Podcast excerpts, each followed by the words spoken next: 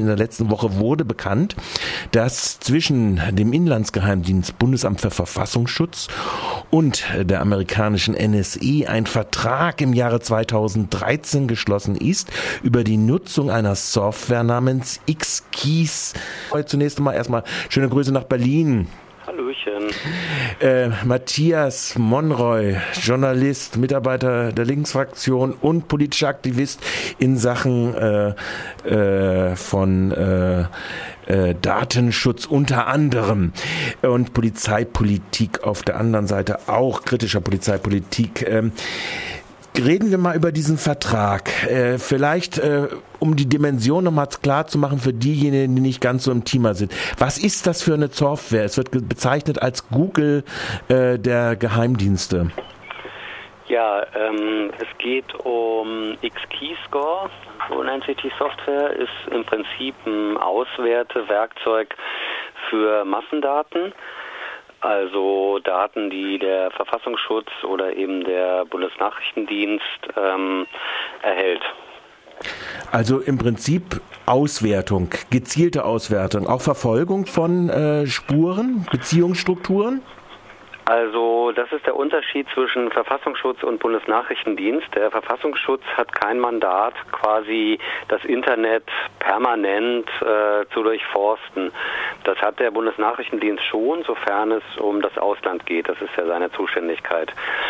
Und jetzt kommt eben raus, dass der Verfassungsschutz genauso wie der Bundesnachrichtendienst gar nicht testweise, wie eigentlich angenommen, sondern äh, anscheinend schon im tatsächlichen Betrieb äh, diese Software X-Keyscore einsetzt.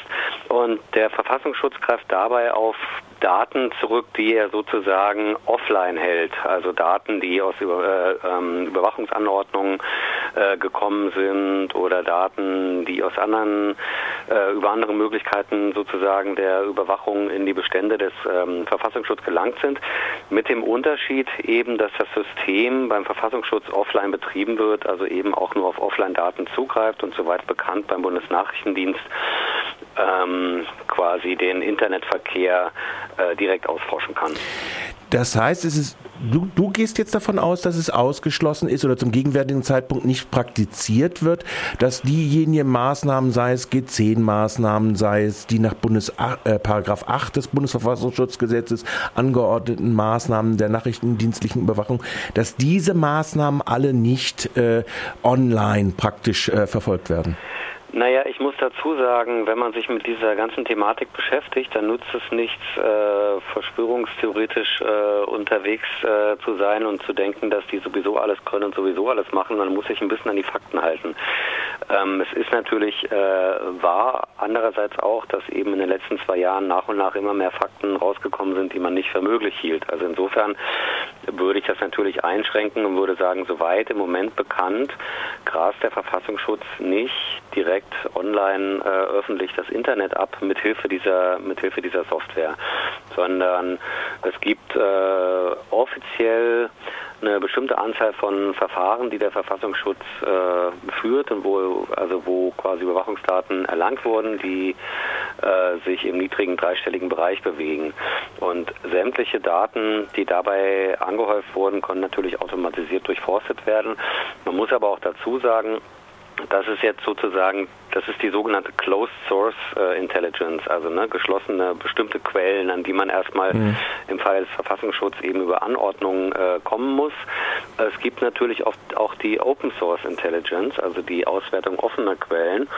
Und da wird munter das ganze Internet durchsucht oder bestimmte Webseiten, eine ganze Liste von Webseiten, die eben vom Interesse für Behörden sein können, äh, werden abgesucht nach bestimmten Einträgen wer liked wen auf Facebook oder wer retweetet wen auf Twitter.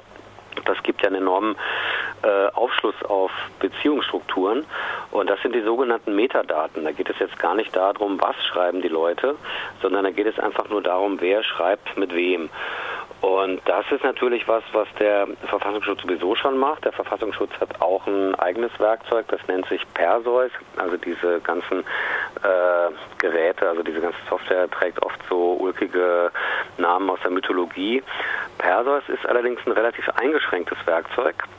Und was eben X-Keyscore auszeichnet, das hat die Zeit letzte Woche, Zeit Online öffentlich gemacht, ist, dass eben bis zu 800 verschiedene Nachrichtenformate äh, quasi erkannt und zugeordnet werden können. Da geht es auch um Metadaten. Ne? Mhm. Und das ist insofern wichtig, äh, äh zum Beispiel, also wenn ich jetzt sage, 800 verschiedene ähm, Anwendungen können damit ausgeforscht werden, dann ist es sowas wie äh, zum Beispiel WhatsApp oder die Alternativen Telegram und Threema oder wird da eine Mail geschickt ähm, oder ist jemand äh, dort im Skype-Chat.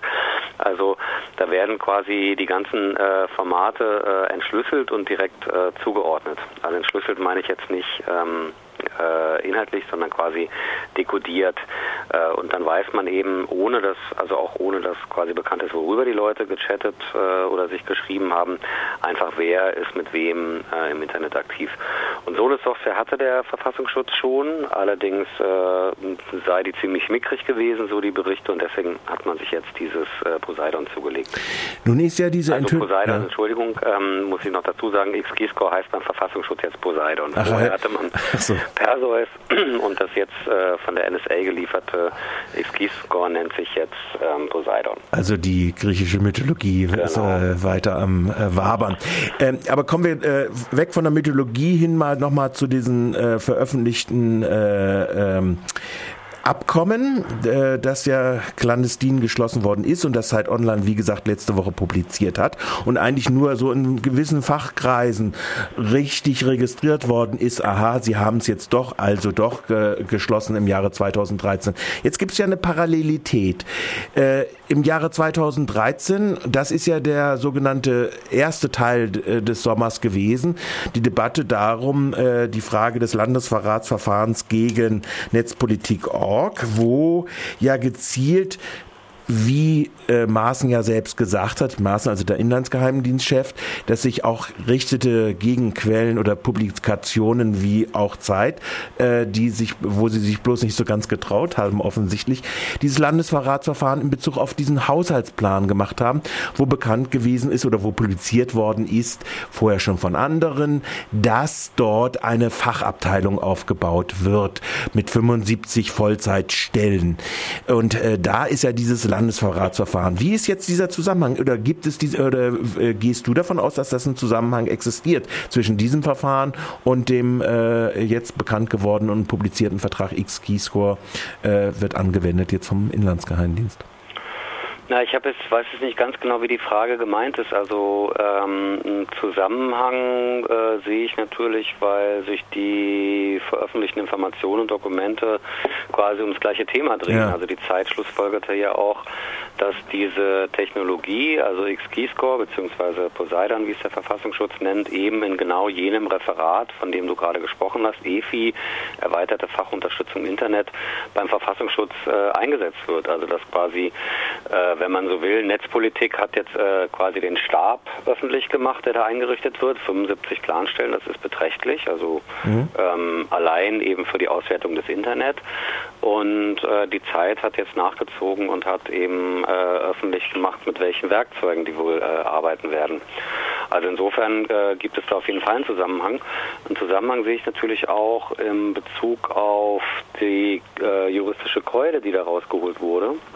Also dass äh, natürlich die Bundesregierung, also vor allem das äh, Bundesinnenministerium, natürlich äh, beobachten musste, dass immer mehr Details öffentlich werden. Das ist dem Verteidigungsministerium, also geheime Details öffentlich werden. Das ist dem Verteidigungsministerium auch passiert äh, vor zwei Jahren oder vor wann war das, äh, drei Jahren, beim Untersuchungsausschuss zum Eurohawk, also dieser Überwachungsdrohne, wo dann äh, Zeit Online äh, auch plötzlich einige Dokumente äh, online gestellt hat und gesagt hat, dass noch viele andere folgen werden, ähm, die offensichtlich irgendwie im Zusammenhang mit dem Untersuchungsausschuss erlangt wurden. Und das Gleiche passiert jetzt eben äh, beim NSA-Ausschuss, also dass diese Akten jetzt aus dem NSA-Ausschuss kommen, glaube ich nicht, aber auch beim NSA-Ausschuss äh, ist es eben passiert, dass ähm, äh, vertrauliche Informationen online gingen Und ich werte das so ein bisschen so, dass das die Notbremse gewesen ist. Also dass man einfach äh, ja, mit allen Mitteln auf die Bremse getreten hat und die größte Keule rausgeholt hat. Geheimnisverrat äh, ging in dem Falle nicht. Ähm, da hat ja das äh, Bundesverfassungsgericht auch jetzt nochmal wieder einen neuen Beschluss gefasst, dass man äh, sagen kann, selbst wenn da ein Beschuldigter wäre, das geht auf keinen Fall. Man muss es wieder rückkoppeln zu Artikel 5.1 Grundgesetz, gerade aktuelles Verfahren gewesen. Ähm, genau. Wollte ich nur einschieben nochmal ganz kurz. Genau, also das, äh, das war ja diese Erfahrung aus diesem Cicero-Urteil, ja. äh, wo das auch versucht wurde. Ähm, und dass man eben jetzt versucht hat, so mit äh, dicken Keule Landesverrat, also ganz klar zu zeigen, äh, wo der Hammer hängt, also wer hier das Sagen hat und welchen Einfluss das hat quasi auf das weitere äh, Veröffentlichen sensibler Informationen, die vor der Bevölkerung, vor der Öffentlichkeit geheim gehalten werden sollen, muss man sehen. Also weil ich das jetzt äh, mitbekommen hat, äh, habe, hat zum Beispiel Netzpolitik nichts zugespielt bekommen bzw. veröffentlicht. Ähm, die Zeit aber eben schon. Muss man mal gucken. Also man könnte auch äh, das so interpretieren, dass vielleicht die Whistleblower äh, sich jetzt äh, sicherer fühlen, dass irgendwie gestandenen mhm. Zeitungen irgendwie zuzuspielen, das Material und eben womöglich nicht mehr äh, einem Blog. Was ja auch äh, vielleicht noch ganz kurz ähm, über diese ganze Geschichte verhandelt wurde, ist die Frage Blogger oder Journalisten. Also es gab ja schon mehrere Fälle, wo irgendwie klar war, dass die Bundesregierung Netzpolitik gar nicht, also die Mitarbeiterinnen und Mitarbeiter von Netzpolitik gar nicht äh, dem Journalismus zurechnen wollen, sondern Bloggern, äh, die damit äh, auf jeden Fall degradiert unter den Journalistinnen und Journalisten stehen. Das äh, war zum Beispiel die Frage, ob es äh, Hausausweise für den Bundestag gibt, um zur Pressekonferenz äh, zu gehen und so weiter. Ähm, und jetzt ist es eben auch so, und diese ganze Debatte äh, hat sich auch ein äh, lustiger Fight entwickelt, also eigentlich wirklich ganz possierlich anzusehen zwischen so Medien äh, wie dem Spiegel und der Zeit beispielsweise auf der einen Seite und zwischen Medien wie der Welt und der FAZ auf der anderen Seite. Die halt da so eine ganz klare Position einnehmen. Also Welt und FATS ganz klar gegen Netzpolitik, gegen Blogger, gegen Whistleblower. Ähm, also nicht als Nicht-Journalisten abzuqualifizieren. Genau. Äh, Blogwart äh, sind, ist dann nur so eine, eine der Bezeichnungen beispielsweise. Und auf der anderen Seite die Zeit oder eben der Spiegel beispielsweise, ähm, die ganz klar da in diese Debatte auch äh, intervenieren und äh, ich würde mal sagen sehr viel solidarischer schreiben. Das mag auch damit zu tun haben, ähm, oder auch die Süddeutsche zum Beispiel. Mhm. Das mag auch damit zu tun haben, dass die FAZ und die Welt vielleicht sauer sind, dass sie keinen Zugang zu den Snowden-Dokumenten bekommen haben, mhm. während der Spiegel und die Süddeutsche da immer wieder reingucken konnten. Mhm. Kommen wir nochmal ganz zum Ausgangspunkt zurück. Dieses X-Kisur und das Geheimabkommen, also das jetzt publizierte Abkommen, äh, hat ja äh, nochmal einen Fund drinne. Das, das Fund, das da drinne ist, ist ja das, dass sämtliche Daten, die darüber gewonnen werden, gleichzeitig dem NSE zur Verfügung gestellt werden sollen. Das ist ja die Kehrseite dazu. Das Ironische ist ja, dass das Bundesamt für Verfassungsschutz, also der Inlandsgeheimdienst, eigentlich auch äh, für die Gegenspionage zuständig ist, beziehungsweise für die Aufklärung von Spionage Spionage im Inland. Jetzt fungiert er als verlängerter Arm äh, externer, befreundeter Dienste. Nicht erst seit heute. Also im Prinzip ist diese ganze Pofalla-Kuriosität äh, äh, aus den Jahren 2013 oder wann? Ja, war 2013 die Snowden-Enthüllung äh, entwickelt sich ja nur noch als eine schiere Phase äh, da, äh, da drinne. Eine politische Statement dazu nochmal?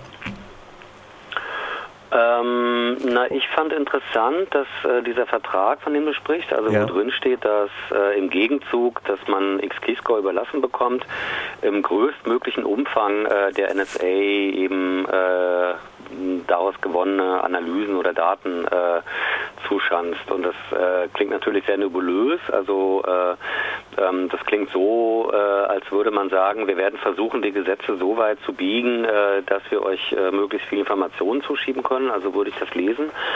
Ähm, Vertragsunterzeichner war ja für die ähm, äh, für den BND beispielsweise, also für den äh, Verfassungsschutz war es der Präsident, für den BND war es der Abteilungsleiter für Abhören, also mhm. Sigint äh, nennt sich das.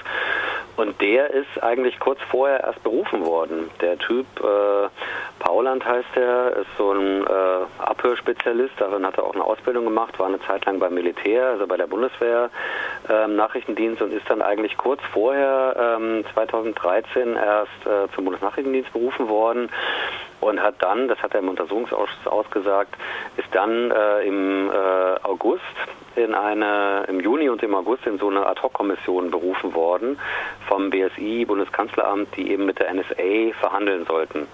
Und offensichtlich ist dieser Vertrag jetzt äh, ein Ergebnis dieser Verhandlungen.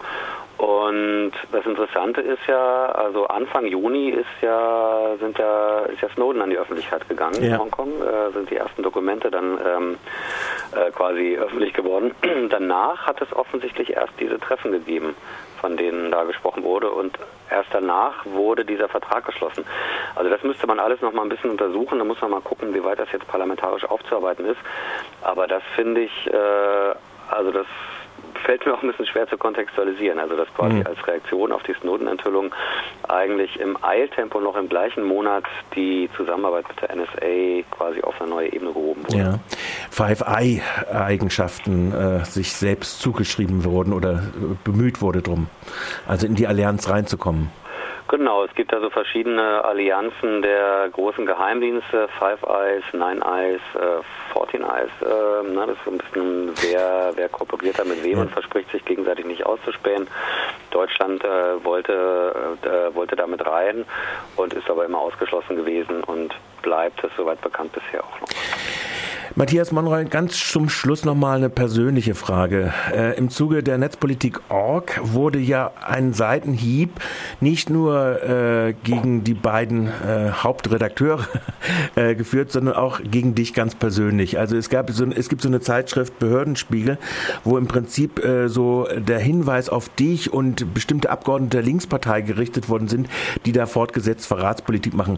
Lächerlich vor dem Hintergrund, äh, wenn man weiß, dass allein 130 Beschäftigte Beschäftigte in Behörden äh, von den Dokumenten Kenntnis hatten.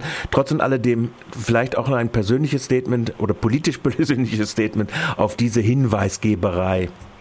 Ja, das passiert mir nicht zum ersten Mal, also dass äh, jemand mir irgendwie unterschiebt, äh, ich würde Geheimnisse verraten. Das hat der Fokus schon mal gemacht ähm, und hat dabei hat eine lange, lange Story gemacht. Wir würden geheim unsere Stelle, also ich bin ja Mitarbeiter eines Abgeordneten, das gebe ich auch an, das steht auch unter jedem meiner Artikel bei Netzpolitik, ähm, aber nur in Teilzeit. Den Rest äh, schreibe ich halt mhm. journalistisch oder bin Blogger. Ähm, und der hatte damals so einen Anwurf gemacht, äh, wir würden unsere Tätigkeit bei Abgeordneten dazu benutzen, Geheimnisse zu verraten.